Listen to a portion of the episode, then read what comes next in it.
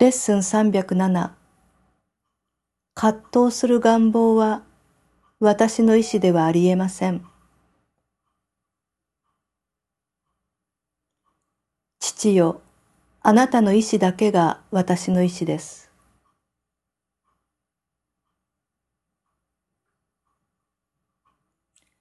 それ以外に私が持つべき意志はありません。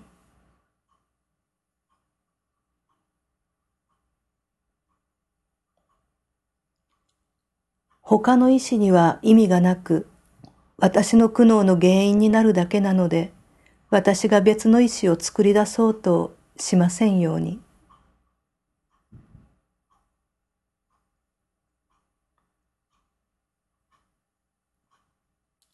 あなたの意志だけが私に幸せをもたらすことができ、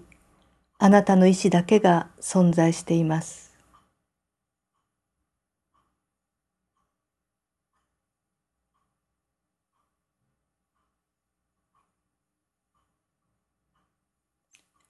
あなたが与えてくださるものだけを持ちたいと思うなら、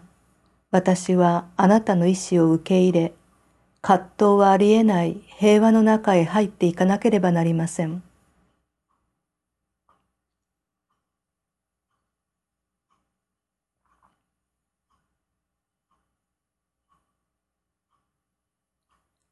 あなたの子は存在においても意志においてもあなたと一つです。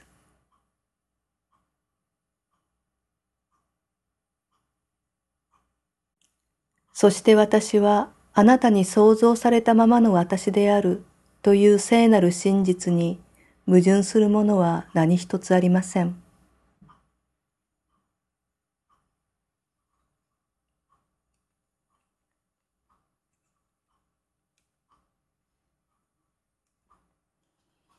この祈りとともに私たちは葛藤が入り込めない状態へと静かに入っていきます。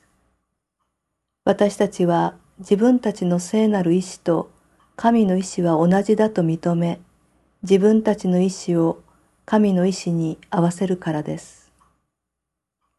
葛藤する願望は私の意志ではありえません。